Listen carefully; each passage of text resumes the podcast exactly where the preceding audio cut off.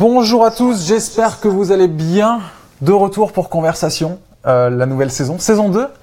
Parce qu'il y avait une première saison l'année dernière, on avait fait des essais et vous m'avez tous dit Ah, ce serait bien que tu reprennes. Alors du coup, voilà, j'ai repris. Euh, je suis ravi de t'avoir Laetitia pour Mais cette premier d'être épisode de cette deuxième saison. Premier. Ouais, donc, je suis flattée. C'est un peu, euh, ouais. Écoute, euh, je suis ravi de t'avoir parce que euh, tu es spécialiste euh, donc du futur, du travail, des organisations et de la consommation. Ça fait un éventail hyper large. Spécialiste, ça met un peu la pression. Ouais. Hein, ah bah j'ai même ouais. presque envie de dire experte. Je... Pour quelqu'un qui n'aime pas le mot expert, tu vois. oui, tu vois, là on est bien comme ça. tu vois, euh, on, on va parler. D'ailleurs, on va parler de ça. Pourquoi t'aimes pas ce, ce mot d'experte Euh, J'ai envie de parler de tout ça. On va essayer de séparer un peu la discussion pour essayer de comprendre un peu ce que tu fais. Euh, donc première étape déjà. Ah oui, je t'ai pas, pré- je t'avais pas prévenu. Enfin une première étape de. Eh, t'es qui Laetitia Après, on va aller voir sur le futur. Pourquoi est-ce qu'aujourd'hui on a besoin de réfléchir au futur tout le temps Euh, Partout, j'ai envie de dire, il n'y a plus, y a plus une seule couverture de magazine, on parle pas du futur. Euh, il y a même des magazines spécialisés comme Ouzbek Erika qui parlent vraiment du futur tout le temps. Et puis après, on va essayer d'aller creuser un petit peu pour comprendre ce que c'est le travail aujourd'hui. Euh, Qu'est-ce qu'on peut définir comme du travail? Qu'est-ce qu'on peut définir comme une organisation? Euh, Je crois que c'est euh, Medium ou WordPress, je sais plus l'un ou l'autre, qui a retiré euh, son bureau à San Francisco. Ouais, WordPress. Euh, c'est WordPress. Euh, pour dire qu'effectivement, en fait, il n'y avait plus nécessité d'avoir une organisation structurée dans un lieu et que finalement tout le monde travaille à distance. Euh, et puis la consommation, c'est intéressant aussi parce que dans une espèce de société où on veut de la décroissance et où on a envie de consommer moins, consommer mieux, ça veut dire quoi aujourd'hui tout ça? Mais commençons par le départ. Laetitia, qui es-tu? Si je devais me présenter en un mot, je dirais je suis une prof. Moi, j'ai enseigné 10 ans. Euh, j'ai fait ça avec passion.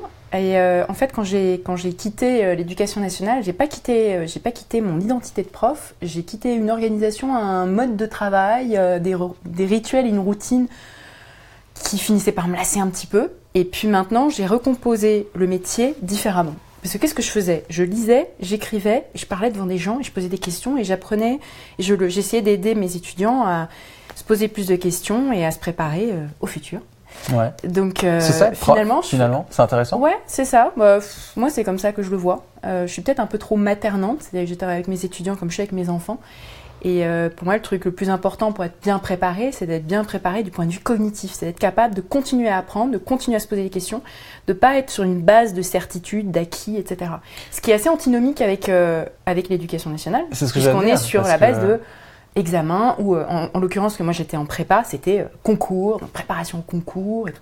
Donc moi j'essayais de prendre toute la liberté que je pouvais en disant en fait la ma, ma manière de faire les prépare aussi à Mhm. cette épreuve-là qui est une épreuve euh, très formelle, très formatée.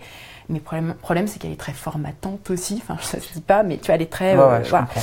Mais Et, euh, là, c'est sur les séquences et la structure. Mais ce qui est intéressant quand tu dis mon rôle de prof était de préparer au futur, c'est que souvent les profs, euh, je sais pas si c'est une vocation de préparer le futur. En tout cas, ils parlent beaucoup plus du passé que du futur. Et c'est intéressant Et toi, que tu te dises que que. D'accord.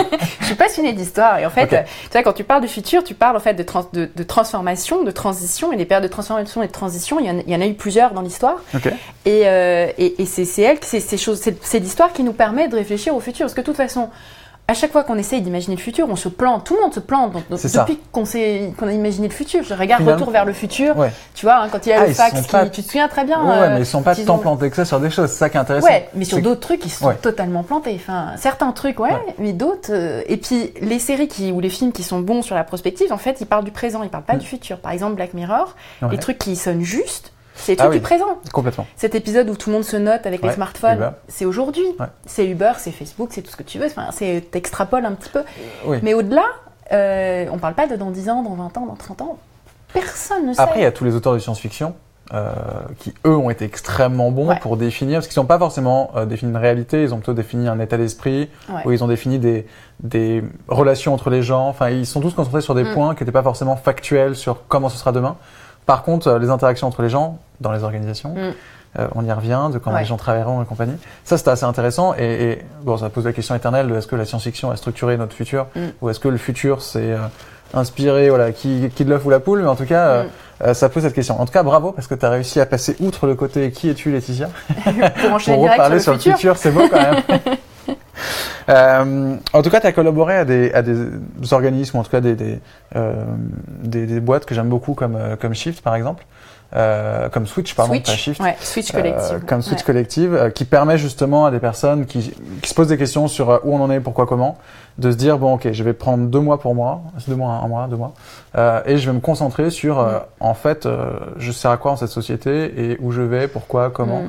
Euh, c'est assez intéressant de se dire que finalement la question de à partir de quand, euh, enfin vers 30 ans, où, où on nous a dit pour quand on était enfant, euh, vous n'aurez pas de travail, c'est le chômage, c'est compliqué. Et en fait, bah, on a travaillé euh, comme des idiots jusqu'à 30 ans et à un moment, on, on se pose pour se dire, ok, c'est quoi mon, mon avenir à moi? C'est assez intéressant de se rendre Mm. compte qu'il y a le futur global, mais il y a quand même cette question de cette génération Y, qui est la génération Ouais. de, de pourquoi je fais ça. Est-ce que le futur c'est ça? C'est c'est remettre du sens dans ce qui va se passer après ou En fait, c'est le malaise, il est le symptôme de cette transition, du fait qu'on est justement euh, en train de passer à autre chose. Et tu, tu parlais de la crise de la trentaine, mais avant on parlait de la crise de la quarantaine. Et puis Ouais. en fait, c'est de plus en plus tôt. Il y a des gens qui sortent plus ou moins d'université euh, ou de l'école et, euh, et qui ressentent déjà ce malaise, ce, ce- voilà, la crise du why, comme tu dis. Et euh, donc c'est pas c'est pas tant générationnel, enfin c'est c'est pas tant une question d'âge que c'est quelque chose qui touche de plus en plus de gens parce qu'ils ressentent un malaise. Ils se soit ils s'ennuient, soit ils ne savent pas pourquoi ils vont au travail, euh, ils savent pas euh, euh, à quoi ils servent. Est-ce que je sers à quelque chose? Cette idée d'être finalement complètement inutile, d'être le roi d'une organisation qui fondamentalement sert à rien. de faire, tu vois, quand tu passes finalement ta journée à faire des mails, des formulaires, des machins, Mhm. etc., tu, tu comprends pas le sens de tout ça. Il n'y a pas de. C'est Serge Ouais, y a Marquis pas de- qui, est un, de sens. qui est un docteur de Montréal qui dit on est passé effectivement euh, que 70% des gens aujourd'hui font un travail intellectuel et on a plus cette notion de check à la fin de la journée qui nous permet d'avoir une espèce de de, de, de, de- je sais pas de dire qu'on a fait des choses qu'on a accompli des choses euh, Ouais, c'est plus Ma- ça, quoi. Matthew Crawford qui en parle très bien quand il parle d'artisanat. Donc euh, lui, il était voilà un, un consultant, ingénieur high tech.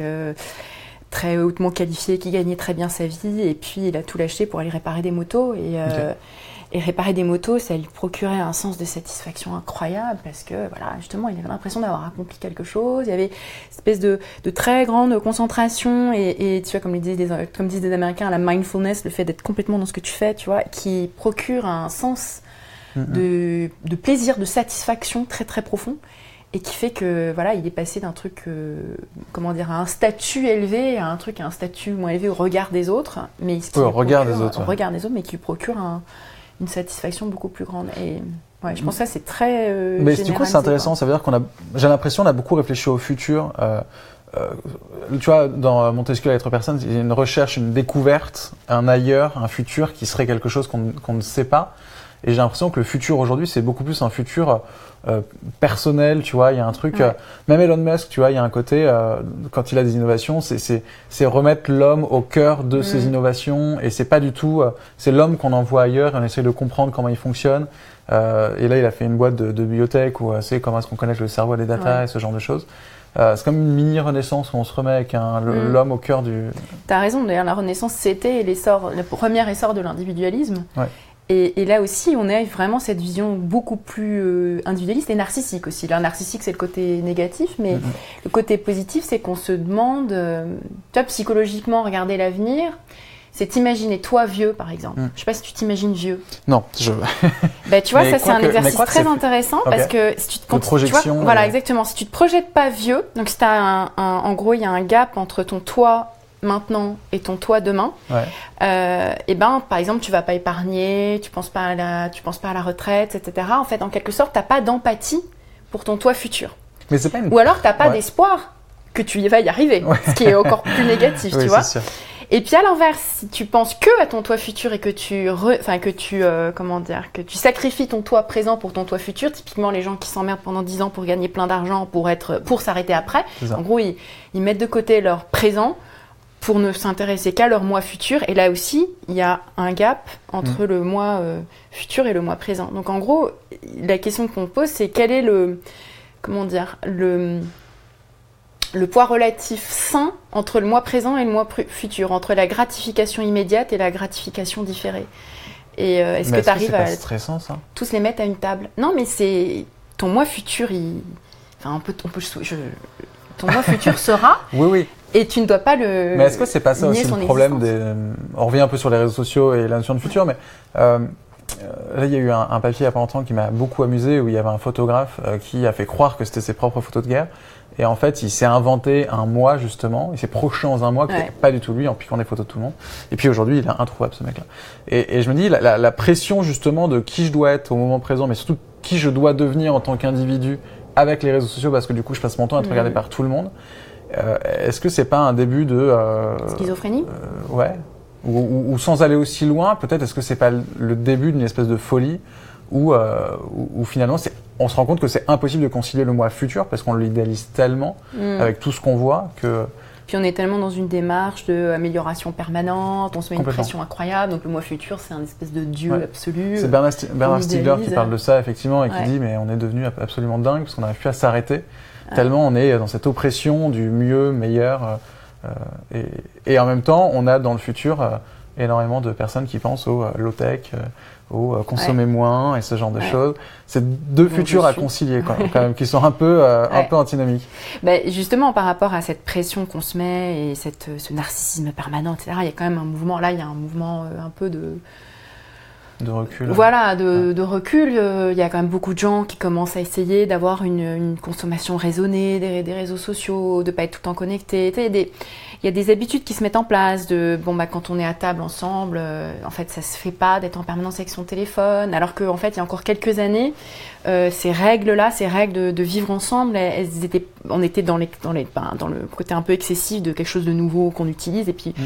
petit à petit, on établit des règles, on met des limites, on comprend les dangers, euh, on comprend l'addiction. On parle maintenant d'addiction. Il y a 5-10 ans, on n'en parlait peut-être pas encore. Et donc, je pense que là, maintenant, on est en train justement de, de, de, de recréer des règles. On, on a des outils pour se, pour mettre ça à distance. Moi, j'utilise beaucoup euh, des petits outils pour bloquer les, les sites euh, qui m'empêchent de travailler en me concentrant. Tu sais, self-control, Ouais. les trucs comme ça. Donc, tu, tu, tu te forces, en fait, à ne plus regarder euh, Facebook, Twitter, machin, etc. pendant une heure, par exemple. Ouais. Tu bloques une heure. Tu peux bloquer deux heures, mais une heure, c'est bien. Complètement. En général, c'est déjà pas mal. Ça te permet de te concentrer sur une petite tranche de travail euh, intense, de deep work. Et, euh, et tu bloques tout le reste. Et puis peut-être qu'après, à force de l'utiliser, c'est des choses. Moi, je me rends compte en vacances, euh, je suis beaucoup moins connectée. Donc, je déconnecte euh, complètement naturellement. Et je vois que je commence à en avoir moins envie Ouais. que de- dans une première phase d'utilisation où j'étais peut-être beaucoup, beaucoup plus accro. Euh, après, il y a la fatigue qui joue. Quand je suis fatiguée, je redeviens complètement connectée. Quand- Enfin, tu vois, il y a Ah des- ok, c'est pas justement, Ouais. c'est je redeviens connecté parce ouais, que c'est ça, parce que j'arrive plus à travailler, alors du coup, je, je passe mon temps à être juste Puis au bout de connectée. deux heures, tu dis mince, j'ai passé J'ai deux heures sur YouTube, j'ai qu'est-ce qui rien s'est passé qu'est-ce exactement J'ai fait que surfer euh, de manière superficielle d'un truc à un autre.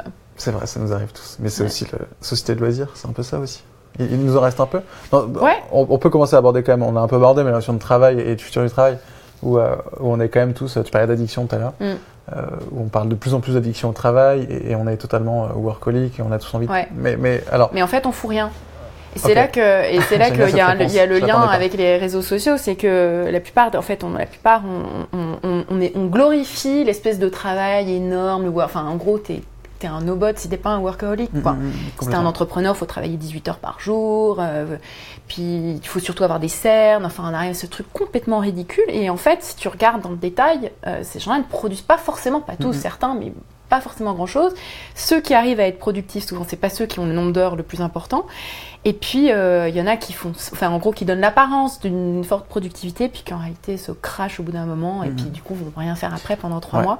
Et donc, en fait, c'est la question du, enfin, je viens de lire un, un bouquin qui s'appelle Deep Work. C'est pour ça que j'ai réutilisé ce mot-là d'un Cal Newport, qui s'appelle le, le type qui a publié le livre, euh, et qui justement fait l'opposition entre euh, voilà ce type de travail très très superficiel euh, qui, qui peut être très épuisant.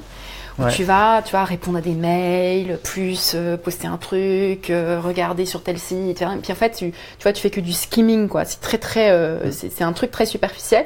T'as plein de petites actions, de micro-actions, donc t'as quand même l'impression d'avoir travaillé, donc il y a un, y a une- un épuisement. Ouais. Mais finalement, au bout d'une demi-journée de ça, bon, qu'est-ce que t'as fichu à part envoyer des messages, communiquer sur un truc? Enfin, tu vois, tu vois cette espèce de d'augmentation exponentielle du nombre de messages par rapport à qu'est-ce qui se produit réellement, quelle est la valeur qui est vraiment créée derrière, quoi.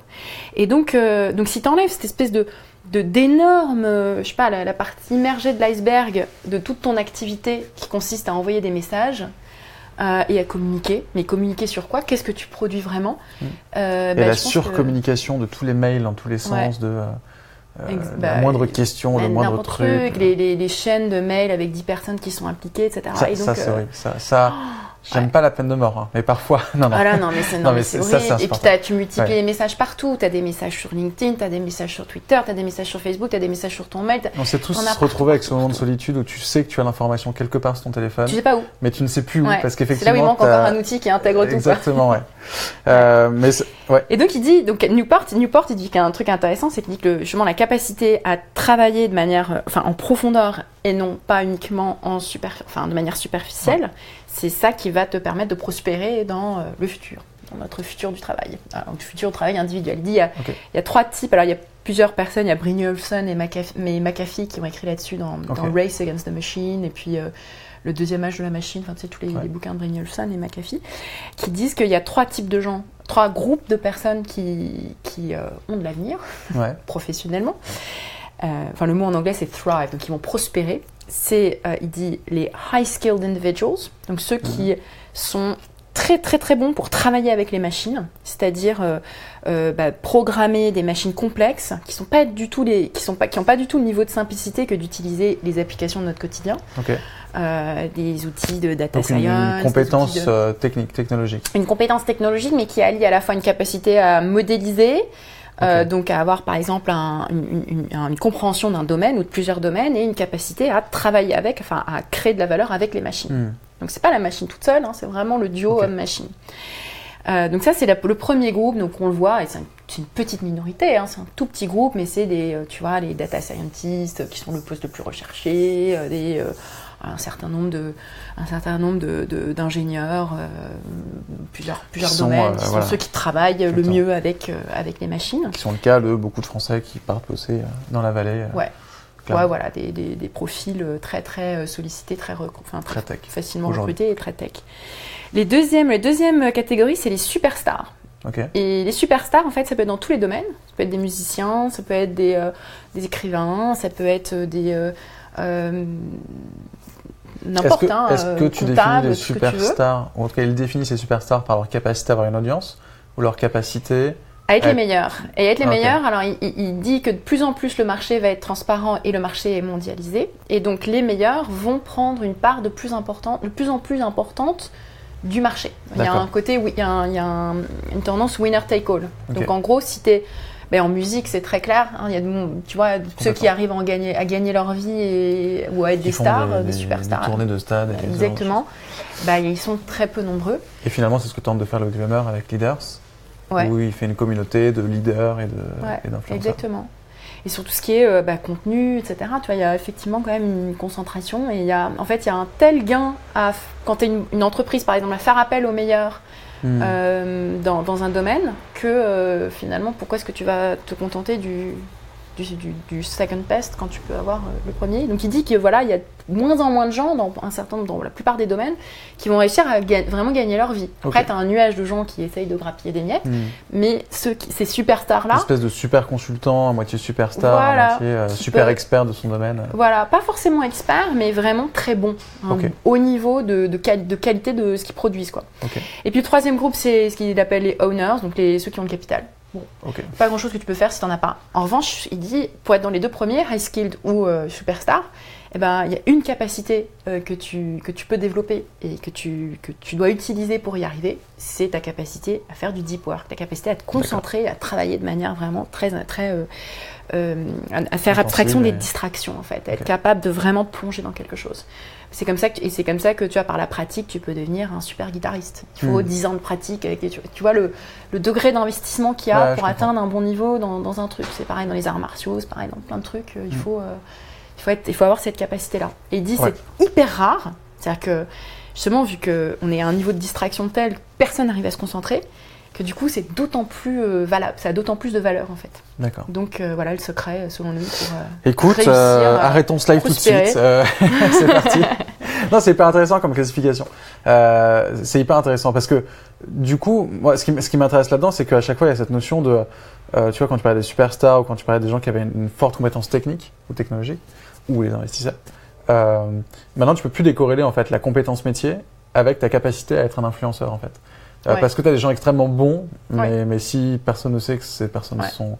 Clairement, et, comme dans la musique, tu as des gens très bons qui, sont quand même, qui restent complètement. Et ça, c'est un chiffre quand même que je trouve vraiment incroyable dans le, dans le futur du travail. C'est qu'il y a quand même une part de, de non pas d'irréel, mais de, de, de, de valeur projetée et non réelle sur des individus. Euh, qui ne sont pas forcément... Euh, qui n'est pas forcément corrélé euh, avec la qualité réelle de, de, ce que produit les Complètement. les choses de plus en plus, et surtout dans ce travail très individualisé où il y a de plus en plus de freelance, comment se repérer dans cette espèce d'univers bah, En fait, on va essayer de, de, trouver, tu vois, on va taper des trucs sur Google et ce genre de choses. C'est là où le marché n'est pas transparent. Bah, Parce que si tu avais un marché transparent, tu saurais effectivement que là, tu as quelqu'un de super bon auquel tu peux mm. faire appel. Euh, et or, c'est pas le cas. Il n'y a, pas de marché, il a pas de transparence du marché. Je propose qu'on mette comme dans Back Mirror, on se note tous, comme ça.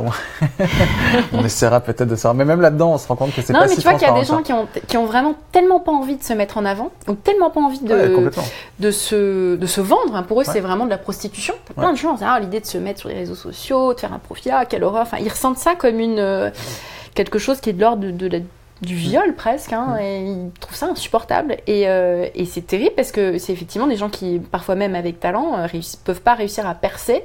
Je pense aux gens qui écrivent, par exemple, qui du coup euh, cherchent, voilà, cherchent des, des, des, boulots salariés dans des administrations publiques, vont avoir des boulots horribles. alors que euh, s'ils étaient un poil plus connectés, euh, ils auraient des opportunités ailleurs euh, mhm. pour faire des trucs très intéressants. Donc tu as raison, il y a vraiment un truc. Il y, a un truc là-dedans. Et quand tu parles du futur du travail, comment est-ce qu'on peut le décrire aujourd'hui? Parce qu'il y a en fait, tiens, on peut peut-être se passer une première vidéo de hey, c'est quoi le travail en vrai? C'est quoi le travail? C'est quoi le travail? C'est quelques définitions et, et, en fait, on parle du futur du travail, mais est-ce qu'on pourrait pas parler d'une espèce de de futur du temps libre managé à une rémunération. Faut, déjà, j'y connais rien, mais tu me dirais, il y a peut-être un mot qui existe, qui, est en train de remplacer le mot travail. Bon, parlons du travail. parlons du travail. Et on, on se revoit juste après. Au contraire, moi, ce que je vous propose, c'est d'adopter une définition très restrictive, très précise. Et pour cela, de revenir à l'étymologie. L'étymologie, on la connaît, c'est un mot latin, le tripalium, et un tripalium, c'était un trépied. Et un trépied, que l'on utilisait pour torturer soit des animaux, soit des hommes. Le travail, au départ, c'est la torture. Et d'ailleurs, il y a certaines expressions où c'est bien dans ce sens-là qu'on emploie le mot. La salle de travail, dans les cliniques d'accouchement, c'est l'endroit où la pauvre femme qui va accoucher va souffrir. Donc le travail, c'est la torture, c'est la souffrance. Et puis malheureusement, peu à peu, ce mot a été utilisé beaucoup plus largement. Alors moi, je vous propose de n'employer le mot travail, mais c'est une discipline pas facile à, respecter, uniquement dans le cas d'un travail qui est une torture, qui est quelque chose d'imposé, auquel on se soumet. Alors à ce moment-là, on s'apercevra que bien sûr, moins il y a de travail, mieux ça vaut.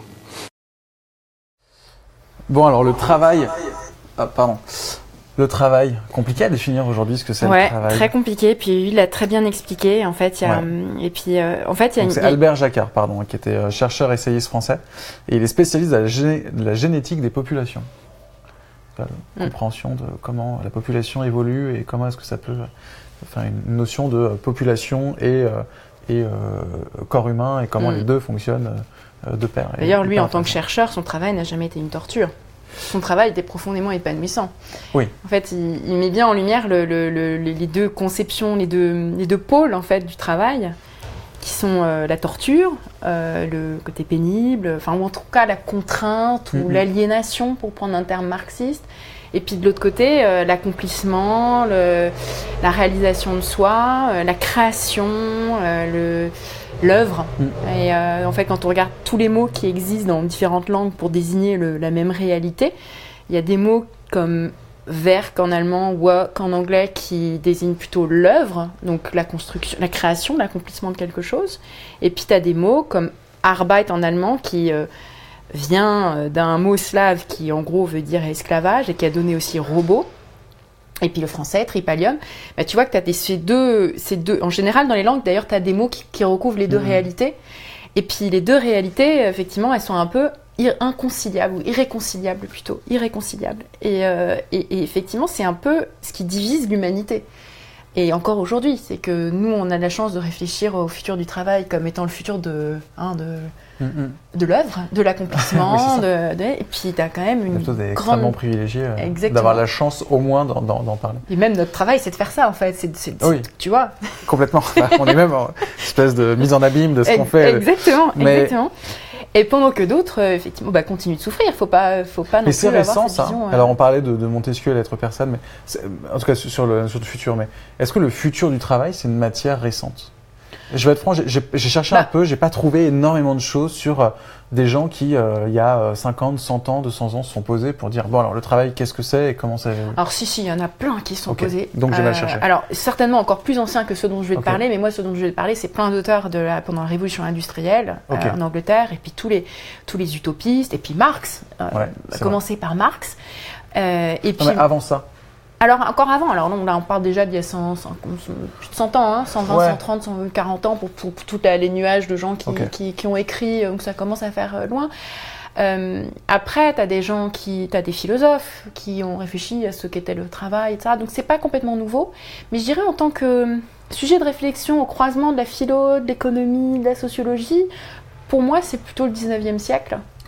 Euh, où il y a vraiment, voilà, comme ça, pas mal de, gens qui ont commencé à y réfléchir, à la noblesse de l'artisanat, au travail, euh, au travail artisanal. Mm. Et moi, je suis une passionnée, une fana de William Morris, qui est euh, l'un des fondateurs du mouvement Arts and Crafts en, Grande-Bretagne, qui était un, un, des, un, des, aussi un des fondateurs du, Parti travailliste. et à l'époque, Parti travailliste, c'était, ça se réclamait du communisme. Hein, c'était vraiment le mouvement, euh, euh, enfin l'héritage du, marxisme. Euh, et, et, William Morris, il avait, alors il était, il avait la, malchance d'être né riche, d'avoir hérité beaucoup d'argent, et donc il se sentait très coupable. était pas, en voyant voilà, les masses d'humains qui étaient aliénés, il se sentait très mal d'être extrêmement riche. Donc, donc pour faire le bien, il s'est dit, tout ce que je veux faire, je veux créer du beau. Euh, je veux créer du beau, je veux créer du bien et du beau. Et donc, euh, il s'est essayé à tout un tas d'art, euh, d'art et d'artisanat en fait. Donc, il a peint, il a fait de la poésie, il a fait, enfin, tout, tout ce que tu peux imaginer. donc, une espèce de voilà d'homme de la Renaissance tardif qui, qui s'est essayé à tout un tas de, talents et, et, forcément, il n'était pas forcément le meilleur dans tout. Mais du coup, il a vraiment exploré ce qu'était le travail, ce qu'était l'œuvre, ce qu'était l'accomplissement, ce qu'était l'artisanat, et il a remis au goût du jour les artisanats oubliés du Moyen Âge, par opposition au travail industriel qui était en train de se mettre en place, au travail euh, tu vois, standardisé, répétitif, toujours identique. Et alors pour lui, c'était quoi la, différence entre les deux? Eh ben, La différence entre les deux, c'est justement, enfin, c'est que par le travail artisanal, tu t'accomplis autant que tu accomplis euh, donc ça t'en oublie, tu crées de la beauté, puis en plus chaque, euh, chaque, euh, chaque chose, est, chaque chose est, unique, donc chaque objet créé est unique, et puis tu laisses ta trace dans l'objet que tu, que tu crées, donc tu n'es pas un, un, maillon interchangeable, tu, tu, te réalises en tant qu'individu, et l'œuvre que tu laisses, elle te... Oui, elle te... Elle, t'élève, elle t'élève, autant qu'elle élève les autres, parce que le but c'est aussi de, de donner du beau, euh, de laisser du beau. Voilà, exactement, très important. Puis il a fait une utopie. Hein. C'est vraiment une utopie. Il a un truc, son, son œuvre utopique s'appelle euh, Nouvelle de nulle part, News from Nowhere, où il, il, imagine une société du futur. Donc lui, il est complètement dans. Il imagine le futur, où évidemment, il n'y a aucune tech. Donc, aucune, enfin, aucune usine, en l'occurrence, nous on parlait de tech, mais lui il parlait pas de tech, mais aucune usine, l'industrie ça n'existe plus. On est dans une espèce de société du futur qui en fait ressemble à une société du Moyen-Âge, mais en ouais, mieux. C'est le Moyen-Âge en mieux où euh, tout le monde tout le monde touche un petit peu à tout aussi. Il euh, n'y a pas de place, il euh, a pas de place déjà, comment dire, écrite. voilà, ça c'est ton rôle, c'est ça. Mm-hmm. C'est en général, tu fais plusieurs choses. Tu. Bah, c'est le Moyen Âge, mais c'est un peu ce qu'on vit, non? Le Moyen Âge, en fait, c'était pas comme ça. Le Moyen Âge, en tout cas, là, où tu étais né, ça déterminait ta vie pour tout, pour de bon. Dans, dans, nos petits cerveaux, de... mais, mais finalement, c'est, il a, il a assez juste en fait, parce que aujourd'hui, tout, ce travail d'indépendant et, toutes ces personnes qui ont envie de créer leur propre travail et qui ont envie de retrouver euh, ce côté artisanal, de faire des choses avec leurs mains, et tout à fait. On retrouve vraiment ça. Complètement, et c'est pour ça qu'il est d'une grande modernité, et que en fait, quand tu lis des trucs euh, d'abord sur lui et puis de lui, tu vois qu'il y a des tas de choses, à, il y a des tas de choses à piquer euh, qui peuvent avoir pas mal d'intérêt pour aujourd'hui, euh, bah, notamment dans le rejet, le rejet qui était le sien de l'horreur, de, l'industrie en fait, qui est le nôtre aussi. On le voit aussi chez les consommateurs. Il y en a marre du toujours pareil, il y en a marre du, du standardisé, il y en a marre du top-down, il y en a marre des, des, hypermarchés, il y en a marre de tout un tas de trucs. Ben, C'était un peu le même mouvement de rejet qui, qui était le sien. Et, pour lui, et puis, puis, la solution, la solution, on s'y retrouve beaucoup aussi, parce que l'artisanat, faut pas le prendre au sens strict de euh, fabriquer des meubles ou tu vois, enfin, c'est plus une euh, appréhension du, du travail et de l'œuvre, et, euh, et où, qui a d'autant plus de pertinence que si c'est automatisable, donc y compris le, travail intellectuel automatisable, ça n'a pas de valeur. Par mmh. définition, c'est pas artisanal ça a vocation à être fait par la machine. Hmm. Donc qu'est-ce qui reste? Il reste ce qui peut pas être fait par la machine. Et si ça peut pas être fait par la machine, ça veut dire que c'est chaque individu qui le fait à sa manière. Et ça, il y en a beaucoup, à mon avis, il y a beaucoup, beaucoup, beaucoup, beaucoup plus de travail qu'on imagine qui peut être pris de cette manière-là, c'est-à-dire de la manière artisanale. Hmm. Euh, je te donne un exemple. Enfin, en fait, il y a beaucoup de boulots qui sont traités comme des emplois euh, standardisés, fordistes, interchangeables, qui en réalité sont des emplois profondément dans l'humain. Euh, qui pourrait être traité de manière, comment dire, être anobli par l'approche artisanale. C'est tout, un, tout un tas d'emplois de service, c'est tout un tas de...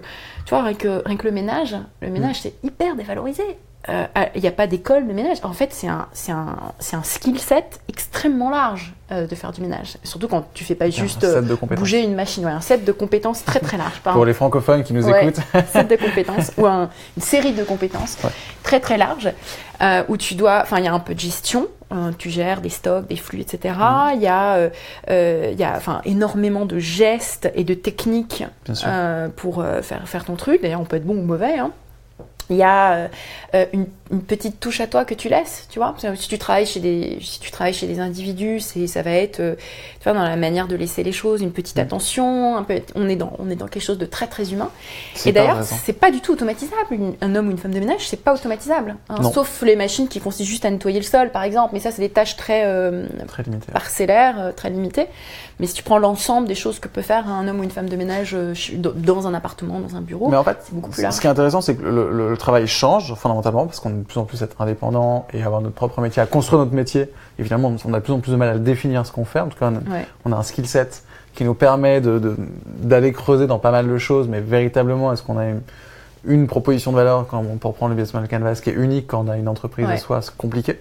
Euh, et en même temps, donc on a, on a cette évolution du travail et en même temps, le regard des gens, euh, je parle des gens de toute façon, c'est que ne change pas fondamentalement et il n'y a pas cette valeur à leurs yeux qui est apportée sur, sur le travail fait à la main. Et, mm. et, comment, comment est-ce qu'aujourd'hui on arrive à avoir une, une, prospection, une projection pardon, sur, le futur, sur le futur du travail et en même temps une projection sur le futur de notre société et, cette, cette, valorisation mm. de ce travail. Tu parlais des femmes de ménage, je trouve ça absolument génial comme exemple, tu as tout à fait raison alors que dans notre société, c'est pas un travail qui est valorisé.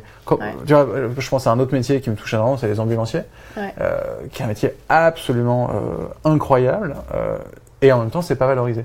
Mm. Et, et, donc, comment est-ce qu'on arrive à, à, revaloriser des métiers qui n'étaient plus avant et, et est-ce qu'on va y arriver et... Eh ben, il y a, y a voilà un petit groupe de, d'entrepreneurs euh, un peu un peu un peu plus euh, peut-être euh, un peu plus, un peu plus privilégiés qui réussissent à transformer le métier et à le valoriser. Tu vois qu'il y a beaucoup de, de et justement c'est, des bobos hyper qualifiés qui le font, hein, qui reviennent à l'artisanat, qui reviennent à des choses qui sont pas forcément des métiers qualifiés et qui les reglamourisent.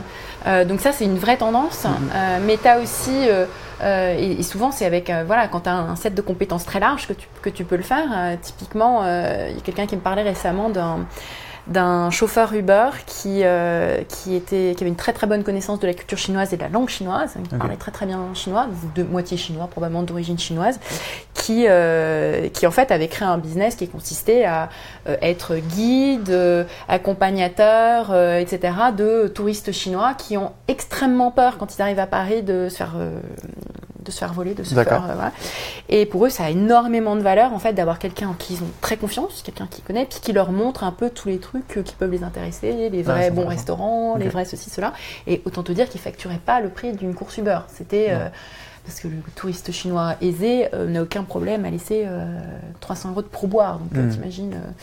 Le prix de la. et, donc, du coup, le chauffeur Uber, qui est euh, le truc de plus en plus commoditisé, quand tu le prends avec toute la valeur que ça peut avoir, qui est euh, guide, qui est hmm. euh, accompagnateur, qui est Finalement, c'est intéressant, tu es en train de dire. Et en fait, sur plein de métiers, tu as, ça, quelque chose qui peut être tout d'un coup. Et ça, c'est vraiment le vrai enjeu c'est de trouver la manière de, pas seulement de solvabiliser des choses pour lesquelles on n'est pas prêt à, mm. payer, ou mais aussi de trouver des modèles qui permettent de, de, de rendre plus, euh, plus attractifs euh, des métiers qui ne l'étaient pas. J'ai un autre exemple. Tu as dû voir le film sur euh, Arte. sur un, un, danseur, un chorégraphe qui était venu danser dans une maison de retraite. J'ai pas vu ça. Je sais plus comment s'appelait, c'était un documentaire. Chers internautes, si vous avez la référence, mettez-la dans les commentaires. Euh, je me souviens plus du titre non plus, mais très très beau. Donc c'est donc ce, danseur, donc un artiste. Hein, c'est pas quelqu'un qui travaille en maison de retraite, mais qui va danser avec une vieille dame. Et puis on voit ce, tout ce jeu de séduction qui se passe entre eux. Tu vois le, tu vois les yeux, les yeux de, gamine en fait dans, la mm. dame de dans la vieille dame de 90 ans qui, qui danse avec ce jeune homme. Euh, et, tu vois à quel point là il y a une immense valeur à apporter par exemple un service artistique mmh. euh, dans une maison de retraite. Juste faire du beau quoi. Voilà, juste faire du beau et tu dis même sans être forcément chorégraphe, n'importe quelle personne qui travaille dans une maison de retraite a probablement mmh. un, des tas de choses à apporter qui ne qui consistent pas uniquement à changer des couches et mmh. nettoyer par terre. Et, euh, et, donc là, il y a effectivement une telle richesse de services à imaginer, à créer, et des modèles à inventer pour pouvoir euh, les rendre attractifs, les payer, etc. etc. Mm-hmm. C'est ça le vrai enjeu. C'est pas le fait qu'il y aura plus de travail, c'est le fait qu'il y a énormément de travail. Simplement, on ne sait pas quel, dans, quel modèle ce travail va s'inscrire. Mm. On va être de plus en plus vieux. Nos populations, l'âge médian, euh, déjà, il approche des 40 ans. Donc euh, là, la génération des baby boomers commence à devenir de plus en plus âgée. Tu vois que petit à petit, bah, t'imagines la quantité de gens qui vont travailler pour euh, apporter des soins à ces personnes. On parle pas seulement de soins de santé, hein, c'est euh, des soins à domicile, c'est aider les gens à faire les courses, c'est enfin hmm. tout un tas de choses comme ça. C'est ce que The Family ils appellent ça le care. Ouais. C'est métier du care, ouais, exactement. Mais c'est noble hein, comme comme ensemble de.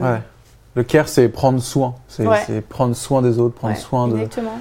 Euh, d'ailleurs, je crois que la, définition d'un éditeur, c'est quelqu'un qui prend soin, je crois. Enfin, ça a vérifié, mais je crois qu'il y a un. Euh, du coup, c'est intéressant parce que c'est-à-dire que je trouve qu'il y, a deux visions qui s'affrontent. Il y a celle, effectivement, dont on parlait tout à l'heure, qui est de dire qu'il y aura de plus en plus de métiers euh, qui seront, euh, qui vont, le métier du care. On va prendre soin.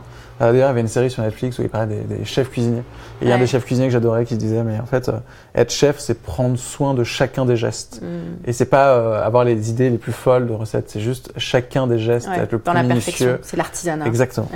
Donc il y a cette vision que je trouve hyper intéressante. Et, et, et il y a peut-être une autre qui est de dire, finalement, tu sais, avec toute cette notion de revenu universel, de se dire, finalement, il n'y aura pas de travail pour tout le monde. Donc, euh, il serait temps qu'on ait tous un revenu universel et que cette notion de travail, bah, on arrête en fait parce que euh, aujourd'hui euh, il y a de plus en plus de personnes qui euh, ne trouvent pas de travail, le chômage augmente partout. Pas partout justement, non. Comme quoi il y, a des, y, a des modèles. En fait, je pense qu'il y aura du, il y a du travail, il y a du, en tout cas du work. Peut-être pas du travail, mais du work. c'est quoi le mot français pour ça? bah, Je sais pas, de l'œuvre, de. On va pas dire occupation parce que occupation ça fait un peu un peu vain comme comme mot, mais non, mais je pense qu'il y a énormément de travail. Par contre, il n'y a pas d'argent pour tout le monde. De l'accomplissement? de, de l'accomplissement, ouais, ouais. Je sais pas. Inventons un non, mot mais gardons, mais gardons même le mot travail. Moi, je pense que le travail, il pourrait y en avoir absolument pour tout le monde. Par contre, euh, au rythme, enfin, si les choses évoluent euh, comme elles ont évolué euh, au cours des dernières années, les inégalités allant croissant, il n'y a pas de richesse pour tout le monde. Mhm. Donc, la question du revenu universel, pour ça, elle pose une, bonne question. Mais pour moi, elle est posée de question, elle est posée en général de manière trop simpliste. C'est que elle, elle répond pas au, elle répond pas à tous les problèmes en fait. C'est le revenu universel euh, pose pas la question de, enfin, comment dire. C'est souvent un raisonnement toute chose égale par ailleurs le revenu universel. Or, euh, tu peux pas raisonner toute chose égale par ailleurs euh, par rapport à qu'est-ce qu'il te faut pour vivre. Mm-hmm. mettons que je te donne 900 euros par mois. Et c'est très sympa. Et c'est très sympa. Et je te le donne à tous les voisins 900 euros par mois. ben, tu vas dire bon, c'est bien sympa, mais de toute façon, il faut que j'ai d'autres revenus. Euh, par contre, si je donne euh, à 900 euros par mois à quelqu'un qui habite euh, dans une, une, petite ville en Allemagne de l'Est, ça suffit amplement. Hmm. Tu peux vivre de manière très décente. Mais là encore, c'est pas suffisant. C'est donc c'est pas suffisant. C'est est-ce que est-ce que les est-ce que la santé est un système public universel ou est-ce que la santé n'est pas un service public hmm. universel? Parce qu'encore une fois, on va être tous de plus en plus vieux. Ce qui va nous coûter le plus cher, c'est pas manger, c'est nous soigner. Hmm. donc entre le logement et la santé, tu as deux gros sujets qui sont très très très très différents selon les endroits où tu habites. Euh, et qui sont des sujets institutionnels, Ouais. qui sont pas du tout résolus par le revenu universel. Est-ce que pour euh, paraphraser ce que tu dis, c'est en gros on essaye de mettre une égalité euh, ou une équité dans ce revenu universel qui permettrait à tous de pouvoir subvenir au moins à ses besoins et pouvoir se consacrer un temps dans son accomplissement d'œuvre. Ouais. Mais en fait, non, ça rend pas les choses équitables ni, ni égales parce que finalement, en fonction de là où tu vis, de l'âge que tu as, de quel genre tu as, de comment tu es constitué, il y a- il y, a beaucoup trop de paramètres. Et finalement, cette somme-là serait arbitraire par rapport à des situations euh, trop complexes pour, euh, pour dire si elles te permettent ou non. Ouais, ou alors elle pose pas la question, elle pose pas la question d'autres d'autres politiques publiques qui sont beaucoup plus importantes. Euh, la sécurité sociale. En gros, euh, on parle jamais de la sécurité sociale. C'est pas un sujet à la mode, c'est pas un sujet glamour. Mhm. Euh, tout ce qu'on parle. D'ailleurs, tu as remarqué que le mot cotisation s'était transformé petit à petit en charge, y Mhm. compris côté salarial. Avant, on parlait de charge patronale et de Mhm. cotisation salariale, hein, C'est côté vrai, qui fait de maintenant, contribuer à quelque chose. Ouais. Maintenant, on n'emploie plus que le mot charge pour dire de toute façon, ça n'a pas de, on n'a on n'a plus de raison de payer ce truc-là. Donc Bah, petit tiens. à petit, on est en train de le détruire. Ouais. Mais ça veut dire quoi? Ça veut dire concrètement qu'on va payer de notre poche euh, les soins dont on aura besoin à l'avenir, ou qu'on va créer d'autres systèmes privés. Ben, très bien, de toute façon, on va le payer Oui, quelque des- part. Les charges, on va les retrouver ailleurs. Et donc, euh, et donc la question du revenu universel, si tu poses pas la question de oui, mais quid de la sécurité sociale, Mhm. euh, pour, pour le cas français, Ouais. bah ça résout pas le problème. Avec 900 euros quand à 78 ans, si j'ai un cancer et que je dois payer de ma poche un certain nombre de médicaments, de soins, d'hospitalisation, etc. Bah Ce sera plus compliqué. voilà. Intéressant que tu parles de la sécurité sociale. Exactement le type d'organisation où tu le dis, c'est pas très sexy, où il y a des gens Ouais. à l'intérieur qui souffrent, où, voilà, où c'est compliqué pour eux. Euh, parce que depuis tout à l'heure, on parle du travail comme, euh, comme une, euh, un accomplissement, justement, d'utiliser beaucoup ce terme-là, parce qu'on a la chance d'être indépendant et de, de- voilà, d'avoir encore l'énergie pour développer sa boîte et, et, et développer des services et s'amuser et apprendre surtout. Euh, malheureux, malheureusement, où voilà, il arrive d'être dans une situation, et je pense que toi, t'en rencontres bien plus que moi, mais euh, on en rencontre tous des personnes comme ça qui sont des jobs où ils sont un peu enfermés parce Ouais. que tu as des charges, des machins, donc tu veux pas quitter le job, mais, euh, mais, mais, mais c'est pas un job qui t'accomplit justement. Ouais. Euh, passons du travail à l'organisation. Comment est-ce qu'une organisation, comment est-ce que les organisations arrivent à se développer? J'ai l'impression qu'il y a une organisation très. Et tu as, écrit un, billet sur Medium d'ailleurs il y a pas Mm. longtemps sur le- Ouais. la transformation des bureaux justement. et, Ouais. Euh, il y a le côté très start-up qui cherche à recruter les plus brillants et compagnie. Donc, ils ont des bureaux incroyables. Et donc, il y a des organisations beaucoup plus flat et beaucoup plus agiles. Et il y a une tentative des entreprises plus anciennes de, de changer. Mais j'ai l'impression que c'est un travestissement qui est, euh, qui, qui Mm. pardon du terme, mais qui pue un peu, quoi. Enfin, il y a, y a parfois, je trouve ça en extrêmement, fait. ouais, c'est ça, en C'est fait. que- c'est ce qu'on dit toujours, c'est rajouter une table de ping-pong, ça va pas, ou une, ou une- ou une table de. Donc, toi, quand on rencontre souvent, de comment, de comment, ça marche, en fait? Ben, en fait, euh, moi j'appelle, enfin j'appelle ça, c'est pas moi qui ai inventé le mot, hein, mais c'est euh, le, le- le- les- la norme quantité, l'énorme quantité d'entreprises bureaucratiques. En fait, Le- pareil, le mot bureaucratie, euh, c'est un mot qui est plus trop à la mode. En fait, Mhm. c'est c'est exactement, ça met exactement, c'est exactement le mot juste pour parler d'un certain nombre d'organisations qui provoquent un sentiment de malaise très fort, sentiment de malaise qu'on pouvait retrouver dans les dans les romans de Kafka, dans les, Ok. dans les petites nouvelles, dans les nouvelles de Kafka. Tu vois, cette, cet homme écrasé par une bureaucratie euh, qui, euh, les- qui, qui fait qu'il est complètement effacé en tant qu'individu, qui n'existe pas en tant qu'individu. Et là, c'est la même chose. Dans un certain nombre de grandes boîtes, en fait, tu as des process tellement forts, tu as, des, euh, des, des nombres de niveaux de validation tellement importants que du coup, tu as vraiment, vraiment l'impression d'être plus qu'un rouage et puis. Euh, voilà, d'être complètement enfermé dans des process. Et Euh, puis surtout, tu vois qu'une partie Ouais. de, de la tâche, donc, euh, alors que l'artisan est beaucoup plus euh, Ouais, horizontal dans, la réalisation. Tu as des silos Ouais. dans la boîte, des silos qui communiquent pas. Donc c'est toute une, une organisation par département, etc. euh, qui, bon, typiquement les grandes banques, les compagnies d'assurance, les grands, toutes les grandes organisations qui ont été créées euh, entre la toute fin du 19e siècle et euh, les années, et Mm. puis euh, voilà, et puis tout au long du 20e siècle. Donc c'est euh, c'est des, des grands empires commerciaux qui ont été créés après la révolution industrielle. euh, et c'est pareil dans tous les pays, hein, que ce soit aux États-Unis, que ce soit euh, en France, que ce soit en Angleterre. Et ça, c'est des organisations qui aujourd'hui euh, ont déjà transformé pas mal de choses, mais se retrouvent avec euh, tout un tas de problèmes d'héritage en fait. Mhm. Ce sont les héritages de leurs infrastructures qui les bloquent dans. dans euh, ils peuvent pas, peuvent pas se convertir en start-up du jour au lendemain. Euh, typiquement, euh, les, services, les, les- les systèmes informatiques, c'est un grand sujet. C'est pas un sujet très sexy, mais c'est un sujet Mm. très important. C'est comment tu fais pour tout de suite passer à la génération suivante quand tu as en fait un existant hyper important. Tu vois, des, des bases Ouais. de données euh, énormes, en silo et tout. Bah, comment tu fais pour utiliser des applications super modernes? Tu, tu peux pas, tu, tu, tu peux pas mettre tout euh, à la Mm. poubelle euh, quand t'es, quand t'as 40 ans, Mais est-ce qu'il y a 50 ans des, y a des d'histoire. case studies ou est-ce qu'il y a des exemples de grosses boîtes justement qui ont Ouais. réussi cette transformation? Alors, euh, ouais, bonne, bonne question. Après, tout dépend de quoi on parle. Enfin, il y a des boîtes qui ont réussi à, à- à prospérer, euh, Ouais. des boîtes qui ont réussi à recruter, des boîtes, enfin, mais peut-être une réussite complète, je, je, j'en, ai aucune. Non, mais tu vois, des- pas des- d'idée, mais des éléments ou des choses, tu te tiens, euh, ça c'est hyper intéressant. Euh, Tu vois, WordPress par exemple, qui Ouais. arrête d'avoir des bureaux en se disant, bah ok, vous voulez plus avoir de c'est une bureaux. organisation jeune, même si WordPress est un site de blogging Totalement plus ancien que, que d'autres, c'est quand même une, une organisation jeune et petite. Mais limite, quand tu 50 vois ça pour des 50 grosses. Ils ont, non, quelques centaines de Ouais. personnes. Mais, mais je pense que quand tu t'appelles BNP et que tu vois ça, tu te dis, ah, Ouais. ils avancent encore. Il y a encore une autre, euh, un autre chiffre justement de, de- de- Ouais. des, des fonctionnements d'organisation.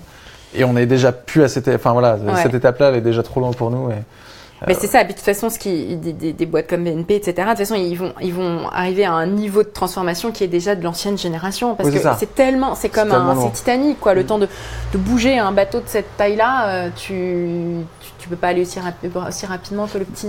Mais moi, mon problème, c'est que je sais pas quoi leur dire à ces gens-là. Moi, je me retrouve face à des personnes dans les services communication, des banques, des assurances ou quoi, euh, que j'accompagne sur des journées de formation, ce qui est toujours compliqué parce Ouais. que tu les as qu'une journée, donc euh, tu leur, euh, tu fais une espèce de truc un peu généraliste, mais tout d'un coup, euh, la- le dernier quart d'heure, souvent, c'est bon, on se parle concrètement, c'est ça notre problème, et, et précisément.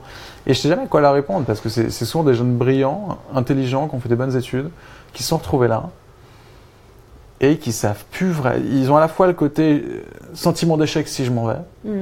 et en même temps, le, le côté, ouais, mais en même temps, j'y arrive plus, quoi. J'arrive plus du tout à, à- à prospérer dans cette organisation et, et surtout à mener le travail que je souhaiterais mener. Ouais. Et c'est hyper compliqué parce qu'à la fois, ça touche au travail, de, de son accomplissement, et ça touche à, à l'organisation et sa capacité à transformer l'organisation. Et puis ça Et, touche euh, à leur peur personnelle euh, oui. aussi. euh. Complètement. Mais je pense pas, de toute façon, un individu ne peut pas transformer. euh, voilà, et c'est ça aussi qui est si, si difficile pour euh, des gens qui, par exemple, sont recrutés pour innover. Hein, T'as plein de gens qui ont des titres euh, avec, le mot, avec le mot innovation dedans et qui se disent bon. Bon, ok, l'organisation en tant que telle, ils le disent pas, hein, mais ils, le pensent, c'est pas très sexy, mais quand même, le job est intéressant, Mhm. parce qu'il s'agit d'innover, quoi. Puis ça fait un joli nom. Et puis, c'est sympa, et puis du coup, ça me permettra d'aller quand même euh, côtoyer euh, les gens qui sont dans des milieux plus sexy. D'ailleurs, si on a le droit de bâcher un peu les directeurs innovation, tu les vois tous à tous les événements parisiens. Ouais. Et donc, tu te demandes ce qu'ils font de leur métier. peut-être du networking ou.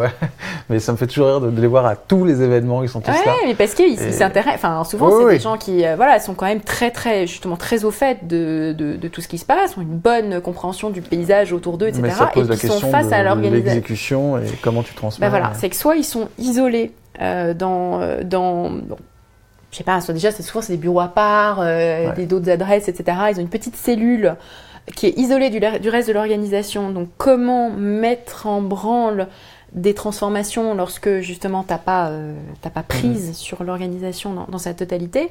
Souvent c'est pas quand t'as ou t'as par exemple le digital ou l'innovation qui est mis à part. Euh, bah, or en fait ça devrait irriguer l'ensemble des organisations et pas être quelque chose qui est pris à Mhm. part. De toute façon la manière dont c'est pris très souvent, pas toujours mais très souvent fait que euh, c'est très difficile en fait d'enclencher un- une transformation. Et du coup euh, à titre individuel euh, ces gens-là souvent éprouvent après un- une très forte frustration. Mhm. Et euh, j'imagine un sentiment peut-être aussi de, de ouais, d'inutilité, de Ce qui pose beaucoup de questions, de petits Ouais. burn-out. De... voilà. Euh, mais alors, ce qui est intéressant, on va aller sur ta troisième casquette, du coup, euh, futur de la consommation, Ouais, parce que c'est vachement lié finalement. Euh, c'est très lié. Parce qu'on consomme à la fois, on a beaucoup parlé de responsabilité Ouais. euh, et de comment on retrouve ce travail d'artisan. Je pense que la consommation, il y a une envie aussi Ouais. euh, là-dedans. Là, il y avait un article où Coca-Cola disait j'offre un million à celui qui trouvera comment euh, retirer le sucre de mon Coca pour en faire quelque chose de différent. Excellent. Euh, parce qu'on sent que les gens, ça, Ouais. les- ça, ça commence à les faire un peu flipper le sucre. Tu m'étonnes, c'est ce qui génère à moitié le cancer. Donc euh, Ouais. voilà. Et le faux sucre aussi. Euh, et le faux sucre et le faux sucre, c'est pas terrible non plus. ouais. Euh, et puis c'est totalement addictif. Euh, et, et- et donc, donc cette consommation responsable et en même temps cette obligation parfois sur des secteurs type banque ou ce genre de choses où, où, où- où les marchés se font un peu shifter, mais il y a encore un peu de temps, donc il y a des organisations qui, qui restent encore Mais là-dedans. toi aussi, tu te sens euh, prisonnier de, de tes banques de ta Ah, moi, c'est très de- compliqué. En ce moment, c'est très une- T'as pas compliqué. une relation d'amour avec ta banque? Pas du tout. pas du tout. Je non. tu connais quelqu'un qui a une relation d'amour avec sa banque? Bah, je pense que oui, ceux qui sont euh, dans des banques un peu nouvelles. Alors, je suis désolé, j'ai plus les. Voilà, j'allais, j'avais pas. Le passage, ouais. Moi, j'ai subi HSBC, BNP, CIC, enfin l'horreur. Mais justement, le côté. Euh, euh, le côté on traite euh, on traite ses clients euh, comme bah, des numéros qui vont rentrer dans une mmh. base et une base en plus toi le client donc normalement tu dois avoir un un exemple tout bête, c'est les banques classiques. Tu peux pas exister avec ton nom si tu as déclaré que tu es marié. Au CIC, encore aujourd'hui, je n'existe que comme Madame Collin. Ah oui, d'accord. Ah ouais. Et donc, par exemple, si j'ai pas mon livret de famille, je peux même pas prouver qui je suis pour avoir accès à mon compte joint. c'est fantastique. C'est quand même génial, non? Enfin, c'est des trucs absurdes. J'ai envoyé 10 courriers, mais c'est parce qu'en fait, leurs bases sont tellement euh, rigides que si tu veux, c'est pas, c'est pas possible. Il faudrait changer l'infrastructure. Enfin, bon, bref. Les, les, les, employés vont pas on va, va pas prendre soin de toi, quoi. Donc bon, bon, pour plein de gens, ça, pour plein de femmes, ça pose pas de problème. Moi, il n'était pas question que, que je m'appelle euh, pas par mon nom. Puis ma mère, c'était encore pire. Ma le, mère. Le mieux, euh, c'est que tu as le choix, en fait. C'est pas. Bah, surtout qu'on t'impose pas. on t'impose rien. Tu t'appelles comme tu veux, mais c'est pas Madame Jean-Michel Dupont. Ça, c'est Madame avec le prénom de son mari et le nom de son mari. Madame Jean-Michel Dupont. Ils ont enlevé le prénom maintenant depuis peut-être 15-20 ans, mais il reste le nom pareil automatiquement si tu as déclaré que tu es marié. Donc, vaut mieux pas déclarer que tu es marié, mais à ce moment-là, tu existes en tant que mademoiselle. Et sur les courriers de la banque, il y a bien marqué mademoiselle. Bon, mais ça, c'est un exemple d'un truc où tu as tout qui entre. Euh, comment dire tu as tout qui entre en résonance. Tu as à la fois des systèmes euh, rigides, euh, des employés qui n'ont pas. Le, qui ne sont pas, euh, j'allais dire, qui ne sont pas empowered, qui n'ont pas le pouvoir d'agir sur ces systèmes, hein, même si parfois ils sont de bonne volonté, tout le monde n'est pas méchant et, et stupides, euh, donc qui ont de moins en moins en fait de marge de manœuvre dans la manière de traiter les mhm. clients. Et enfin, une organisation dont la culture euh, de, bah, de care est absolument zéro. Mhm. Et en plus, c'est ça, ça, veut dire quoi? Ça veut dire domination, quoi. Est-ce qu'on arrête de consommer chez eux? Euh, Ok. Ouais, je, Moi, je sais pas si c'est un truc euh, très beau parisien ou, euh, ou si c'est un truc global en fait. Cette, bah, volonté de. Bah, je sais pas. pour le cas des banques, c'est quand même un truc assez global. Ouais. C'est. Après, il y a des justement des organisations nouvelles qui se créent. on n'a pas encore le recul pour savoir si ça serait vraiment mieux, mais où déjà euh, c'est plus facile à utiliser. Enfin, déjà, euh, t'es pas obligé d'envoyer un courrier en, recommandé, plus de téléphoner avec mm. la petite musique pendant 30 minutes, mm-hmm. euh, plus d'avoir un site qui ne marche pas. Enfin, tu vois, déjà, un truc qui marche, c'est déjà un énorme progrès, par exemple. Donc, dans les tendances un peu nouvelle consommation, t'as quoi? T'as le care, ce côté genre relation client importante. Bah ouais. Euh, et puis de ne pas être traité comme un numéro, quoi. Et en particulier tout ce qui est bah, à la fois administratif, donc ça c'est public, tout ce qui est banque, tout ce qui est assurance, toutes les grosses organisations, euh, le, les entreprises de téléphonie, euh, etc. Enfin, tous les, enfin, ça c'est des grosses grosses organisations qui en général te traitent pas bien. Par contre, elles font beaucoup semblant. Mais euh, en général, euh, parce que tu vois le décalage entre les pubs pour les banques mm. et la réalité dont tu es traité par ta banque. Ça, c'est un décalage incroyable parce que tu vois, les ah. pubs, ça a l'air tellement bien. Tu vois des familles heureuses et heureusement qu'il y, a telle banque ou telle banque. Je vais pas le citer des noms. Non, je pense que Mais, euh, en fait, ce qui est intéressant, c'est que c'est assez américain. Il y avait Zappos, qui est une boîte qui vend des chaussures aux États-Unis. Et, et, eux, ils ont shifté le marché justement. ils sont fait racheter par Amazon en, comprenant justement qu'il fallait mettre du care dans la relation client et c'était leur focus. Et là, c'est assez intéressant parce que les startups américaines, euh, Buffer ou, il y a quelques startups comme ça où, où j'ai eu l'occasion de discuter avec le service relation client parce que j'avais un souci sur le truc ou j'arrivais pas à faire un truc. Mm. Et, et c'est à la limite un peu gênant parce qu'à la fin on se dit non mais là chez moi j'ai trouvé ou ou en fait ça ne m'intéresse plus et, et, eux ils, te, trop. ils te chassent pour dire oui c'est ça ils te chassent pour dire non, non, on n'a pas trouvé la solution, on va aller au bout parce que c'est intéressant, on n'a jamais eu ce problème et tout. Et là, genre, non, en fait, j'en ai marre, arrêtez. ça, c'est un clash culturel entre les États-Unis et la intéressant, France. Ils sont hyper tellement prévenants que parfois, pour nous, c'est trop. Ouais. Mais, mais c'est intéressant de voir Il y a un juste milieu culturel, hein, ça change d'un pays à un autre. Mais quand on voit Uber, par exemple, ça a été aussi leur pivot, c'est-à-dire de dire, OK, nous, on va tout mettre sur la relation client, on va simplifier la relation entre les consommateurs et, euh, et, et, et notre offre. De manière à avoir une connexion beaucoup plus rapide et surtout prendre soin et, finalement ce qu'on vend c'est quasiment du produit additionnel, c'est les services autour qui, euh, hmm. qui sont en train de... Et, bon, les banques n'ont pas trop compris ça, mais euh, en tout cas, c'est intéressant cette transformation. En, fait, elles l'ont compris, mais elles n'arrivent pas à l'exécuter. Mais est-ce que tu t'es intéressé du coup au futur de la consommation? Parce que j'ai l'impression que c'est un... Ouais. Mais en fait, c'est très, Parce très que tu as réfléchi à l'organisation en disant, euh, ok. Mais c'est très très lié en fait. Tu vois qu'il y a une belle intersection d'ailleurs et une espèce de brouillage entre le consommateur et le travailleur qui est de, plus, en, qui est de plus en plus fort parce que bah, d'un côté, euh, quand tu travailles, tu vois que tu n'as plus la loyauté vis-à-vis de l'organisation que tu pouvais avoir avant, pour plein de bonnes raisons d'ailleurs. Euh, tu as envie de choisir, tu as envie d'être gagnant. Enfin, tu te comportes un peu comme un consommateur. C'est pour ça qu'on parle de plus en plus de marque employeur, côté mhm. entreprise, etc. Tu vois, il faut. Euh, tu, tu, tu, traites le candidat comme un client en quelque sorte. Tu vois qu'après, dans l'évolution des services RH, il y a de plus en plus cette idée de créer des plateformes qui servent euh, les collaborateurs, un peu comme on sert des clients. Donc il y a tout ce, ce shift-là euh, mm. du, du, travailleur vers le consommateur avec euh, tout ce qu'il y a de, de, capricieux comme un consommateur, tu vois, qui est vraiment très remarquable et qui touche beaucoup les transformations RH. mais tu as aussi...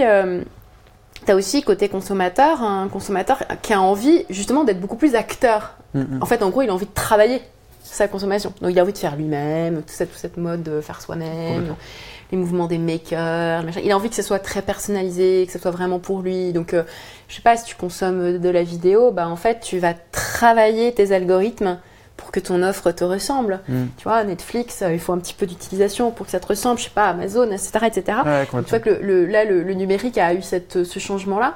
Le numérique a le changement aussi qu'on parle de travail gratuit. Enfin, en gros, quand tu consommes, quand tu utilises, bah, tu travailles puisque tu produis des données qui créent de la valeur. Ça pose tout un tas d'autres questions. C'est hyper intéressant ton euh, parallèle entre effectivement euh, salarié et client et finalement c'est un peu le même combat. Et à la fois en recherche de valeur, en recherche de sens. Ouais. Et surtout dans le, cette notion que les clients t'apporte aussi de la valeur parce que du coup, via les data ou via d'autres choses, ouais. euh, comme un salarié, il travaille pour toi. Parce que pour toutes les grandes boîtes, maintenant, il y a de plus en plus de valeur qui est créée en dehors. Tu, tu, parlais tout à l'heure d'un cas de crowdsourcing, de quelqu'un qui... C'était quoi l'exemple que tu me donnais? Je sais plus ce que je te dis. Euh, mais enfin, de, en gros, euh, tu, tu fais appel à ah, si, bah, Shift. Où je te disais que Shift, euh, en janvier, on ouvrira la plateforme pour que n'importe qui puisse faire du ah, live bah, voilà. sur Shift. Bah, bah, enfin, voilà, on est, bah, là, c'est l'exemple ouais, complètement massif, exactement. Et, euh, et c'est le cas dans plein de choses où tu vas, euh, tu vois, euh, créer des, des petits des petits concours, des machins. Enfin, en gros, tu as de plus en plus d'utilisateurs qui produisent. Mmh. Qui produisent pour les boîtes. Bah ça, c'est hyper intéressant. Je l'avais jamais vu comme ça. Bah, Wikipédia, déjà, c'est le premier. C'est pas faux. Ouais, mais oui, c'est vrai. Mais du coup, ce qui est intéressant dans Wikipédia, c'est que les salariés ne sont pas là pour produire du contenu, mais pour créer les algorithmes, les outils pour que les gens. Pour permettre à tout le monde de créer du contenu. Et où le service n'est plus le contenu, bien que pour les utilisateurs, ça l'est quand même mmh, encore. Mais est la possibilité de créer du contenu, de le valider, de créer des conditions qui font que ce contenu est fiable et de qualité, etc. etc. Euh, donc c'est vrai qu'on a plein de comme ça de voilà de de, de, de, vraies euh, de transformations profondes, de changements de paradigme euh, par rapport à la fois au travail et à la consommation. Consommer c'est produire et produire c'est consommer. Putain, c'est beau. c'est beau parce qu'en plus, il est 19h59. Waouh. Et donc, on va s'arrêter sur cette phrase-là. Euh, merci beaucoup d'avoir passé cette heure sur ce canapé. On est parti dans tous les sens et c'était très bien. Ouais, on est parti Ça fait partie du jeu. C'est vrai qu'on oublie la vidéo au bout d'un moment. On oublie, hein. Ouais. Euh, c'est le but de conversation. C'est, euh, voilà, on n'a pas de, il a pas de sens, il y a pas de, voilà, on s'est posé beaucoup plus de questions que de réponses, mais c'est très bien comme ça. Où est-ce qu'on peut te retrouver si on a envie de lire ce que tu as fait ou tu as fait un bouquin ouais. il y a quelque temps faut-il avoir, peur, du numérique, euh, Qu'on peut encore trouver sans doute en librairie. C'était quand ça ce bouquin? C'était euh, octobre euh, dernier. D'accord. Donc ça, ça va faire un bientôt an. Un an ça va faire bientôt un an. et puis sinon, bah, j'écris beaucoup sur, sur Medium, sur un blog. J'écris pour un cabinet de conseil qui s'appelle Will Be Group, donc, qui a un blog alors sur des sujets justement euh, transformation, transformation RH, organisation, etc. Donc tu parlais d'articles sur les bureaux, mm. j'ai adoré faire cet article sur les bureaux. Allez lire, il est vraiment très bien. Ouais, c'est quoi, c'est medium.com slash Je sais pas, si on tape euh, mon nom et Medium, on tombe sur mon compte Medium, donc du coup ça, ça, ça, marche. Et puis voilà. Est-ce que tu fais encore partie des gens sur Twitter ou... Ah, sur Twitter Ouais, ouais, si, si, je suis sur Twitter, oui, tout à fait. D'accord. Twitter, Medium, tout ça. Parfait. Merci à toi d'être venu pour cette première. Mais je suis très contente. Nous, on se retrouve lundi pour une nouvelle émission FAQ spéciale euh, féminin, spéciale nana, parce qu'il y aura sur le canal trois nanas. Voilà, parce que la semaine dernière, il n'y avait que des mecs. Et du coup, j'ai eu des commentaires pour dire, eh, euh, sont les filles? C'est exactement. Comme la couverture du point, là, tu fais le. De Capital, ouais. ouais, De Capital. Ouais. Et, euh, plein, et du coup, c'est intéressant parce que du coup, il y a eu plein de photos qui ont été faites avec des nanas ouais, avec en chemise blanche. Et moi, j'ai reçu plein de coups de fil du coup d'associations euh, pour la pour la, la, diversité, la diversité pardon. Et ils m'ont dit c'est cool, mais il y a que des nanas blanches. Donc du coup, on a envie de refaire une photo. Et du coup, tous, il y a une espèce de ils ont déclenché un truc chez Capital. Euh, limite, c'est brillant. Limite, il y a eu un. Ah ouais, on pose des questions. c'est brillant la connerie, mais mais, mais c'est brillant. euh, donc on se retrouve lundi et on se retrouve la semaine prochaine où on sera avec Jean. Euh, et Jean, il est comédien.